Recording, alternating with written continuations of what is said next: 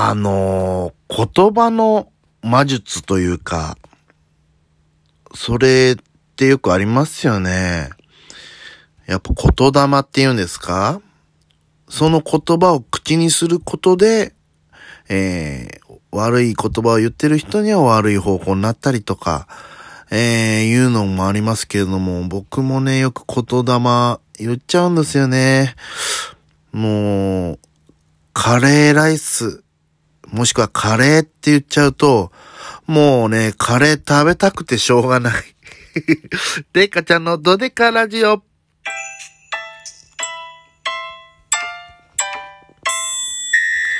改めまして、てっかちゃんだよ。よろしくお願いします。今、東京はですね、えー、まあ、東京と札幌がコロナの数がすごい増えてるみたいなニュースもありますけど、東京もやっぱりね、結構寒くなってきまして、も、もう、今、夕方ではもう真っ暗になってるぐらいな感じでも冬が来ましたよね。うーん、冬が来るとね、私の膝も、膝もね、なんか調子悪いんですよね。うーん、なんだろうね。うん、よく言うよね。人間冷やしていいことはないと。いや、やっぱりね、こう、情熱も冷めたら意味がないということもあるのかな。うん。やっぱりね、あったかい地域の人の方が、なんか、脳天気って言い方悪いですけど、なんか、テンション高いよね。沖縄とかもね、この長寿の街とか言われるし、うん、なんか暖かいところのいる人ってなんか本当にテンション高めな人も多いし、なんか楽しそうだよね。うん。なんかやっぱり寒いと閉じこもっちゃうのかな、家に。うん。暑くてもまあ、閉じこもりたいけどね。僕からしたらクーラーガンガンで閉じこもりたいけども。うん、なんか気分的にはアロハみたいな感じになんのかね。そういうのわかります？もしあるんなら、ぜひね、なんかお便りとかで教えてもらえたら嬉しいなと思います。私、えー、沖縄住んでますけど、暗いですとか。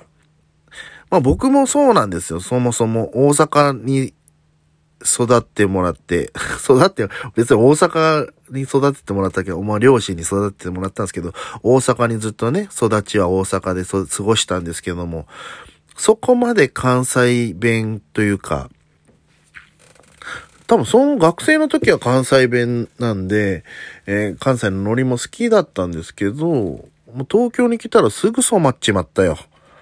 もう関西人のかけらもなくなっちゃった。シティボーイよ。シティボーイちゃんだよってなっちゃうよ、本当に。うーん、なんだろうね。もう京都寄りの大阪だったからそこまでどぎつい関西弁ではないからすぐ抜けちゃったのか、そもそも持ってるのが、まあ両親も広島なんで、そのか、まあ関西っちゃ関西だけどまた違う広島弁なんですけども、うーん、なんだろうね、すぐ染まっちまって、最初の方はね、コンビニとか行って、これくださいって言ってる自分が面白かったの。これちょうだいとか、そういう関西のイントネーションじゃない自分が面白いというか、うわ、僕はもう東京人じゃん。まあ大阪の人がよく東京ってこうだろっていうので使うので、じゃんとかね、使うじゃないですか。そうさ、そうさ、僕さ、あれなんださ、みたいな。そういうボケで使いますけども。まあ、そんな感じで僕も最初コンビニで、これ、あの、開けちゃっていいですか？みたいなことを聞いたりね。何の時に聞くかわからない。チャッタとか、えー、そういうのをね、使うのも、ちょっと恥ずかしいけども、別に使っていくうちにコンビニの店員さんからしたら別に普通のことですから、うん。まあね、生ってようが生ってまいようが笑っちゃダメですし、まあ別に普通の感じになってきて、別にその面白さもなくなって、っていう時にもう言葉的にはもう関東弁になってましたね。うん。なんかね、やっぱ、そのやっぱ根が持ってる、持ってる人間の根っこの部分がシティ、シティさを隠せなかったのかな。うん。僕、関西っぽさはなかったのかもしんない。うん、やっぱデブで関西弁って言ったら結構どぎついイメージが ありますよね。うん、なんだろう。おま兄ちゃんこれやっといてやみたいな。で、これ、僕今関西弁話したじゃないですか。でも関西から人が聞くと、いやもうエセになってるやん。エセになってもうてるやんっていう感じらしいです。だから、あの、東京来て、ちょっと覚え、東京弁になっちゃって、関西帰ると、それ言われるから、もう逆にもう、東京弁の方がいいなっていうか、標準語というか、その方が、なんか、それで言われる分にはいいけど、エセ関西弁って言われるともう何も喋れなくなっちゃうんで、だから、その余計に東京弁になったのかもしれませんね。だから大阪に帰った時も、そうだよね、とか言って、うわ、だよねって言ってるわ、こいつ、みたいなノリもあるんですけども、そっちの方が楽っていうか、やもう関西弁、なんかイントネーションちゃうな、みたいな言われるよりは、そっちの方が楽っていう感じもあります。でもね、結構多いと思うんだよね。関西人、大阪人だけど、関西弁話せないみたいな人、多いと思う。本当に忘れちゃった。もうね、でもね、これがね、珍しいっていうか面白いのがね、うん、関西弁じゃないっぽく僕聞こえるじゃないですか。でも、なんか単語の発音だけは残ってたりするんですよ。だからエンダーの神様とかで、あのネタでね、あったんですけど、僕みたいに太ってる人は、スキーに行くと友達に、お前は転がった方が早いんじゃないの？って言われるよね。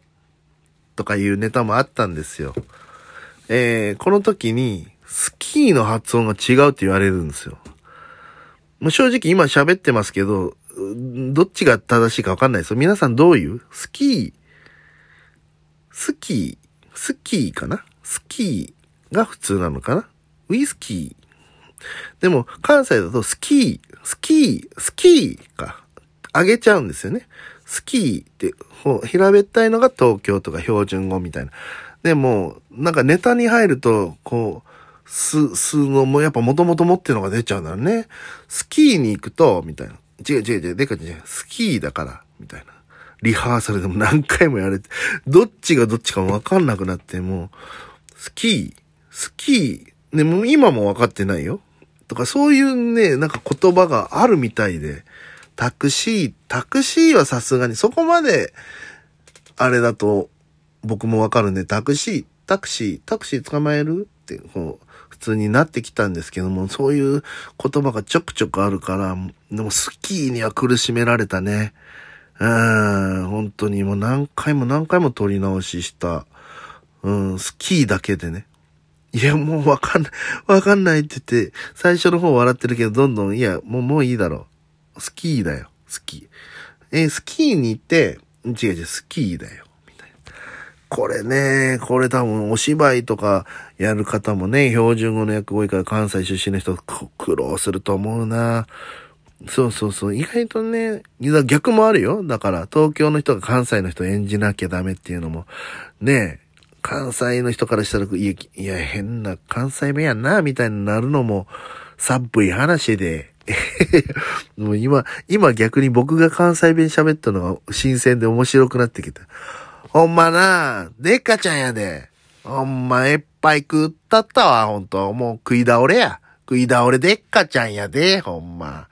なあ、関西弁や、ほんま。やっぱええな、関西弁は。どう？変でしょ？変だよね。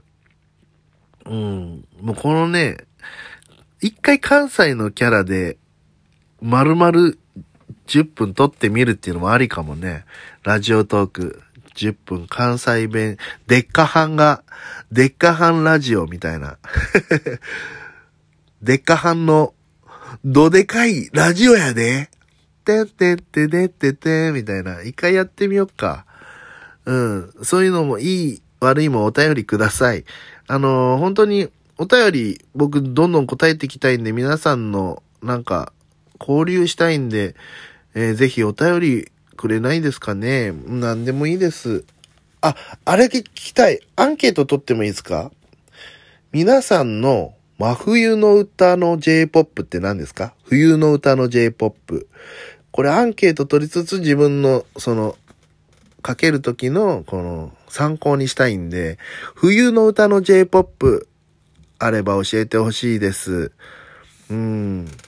やっぱ冬の歌って言ったらね、広瀬香美さんとか、ね、冬の女王みたいな言われたりしますけれども、サザンオールスターズでも冬の歌があったりとか、皆さんそれぞれ思い出の冬の歌があると思いますが、ええー、ね結構まあ、ここでは歌えないけども、かけれないけども、なんかそういう調査をしたいなと思うので、よかったらお便りにどしどし応募ください。名前呼ばれなたくない方は、なんかペンネームこれでお願いしますって書いてくれたら、あそれで読みますので、えー、ぜひぜひ、あの、冬の歌の J-POP、J-POP ですよ、J-POP で、うん、これがいいなっていう、いつも聞いていいなとか、思い出すなとか、ジェネレーションギャップ感じたなとか、うん、いうのがあれば、ぜひ教えてください。あとはまあ、ハート、スマイル、ネギ、ネギライをください。えー、だってこの前あげたさ、あのラジオトークでさ、ずーっと一週間ぐらいゼロだったの。ゼロ誰も聞いてないんだと思って。俺、僕は何のためにこれやってんだろうとかちょっと思ったけど、まあ今は100ちょいになってるんですけども、ぜひね、そういうのもね、気にしちゃうんだよ。気にしちゃうからぜひください。いろいろまあ指が疲れるけどもさ、みんなくださいよということで、まずはお便りください。冬の J-POP、あなたにとっての冬の J-POP を教えてくださいということで、えー、途中雑談なのにってどっかそれてきましたけども、そんな感じでやっております。以上、デッカちゃんのドデカラジオでした。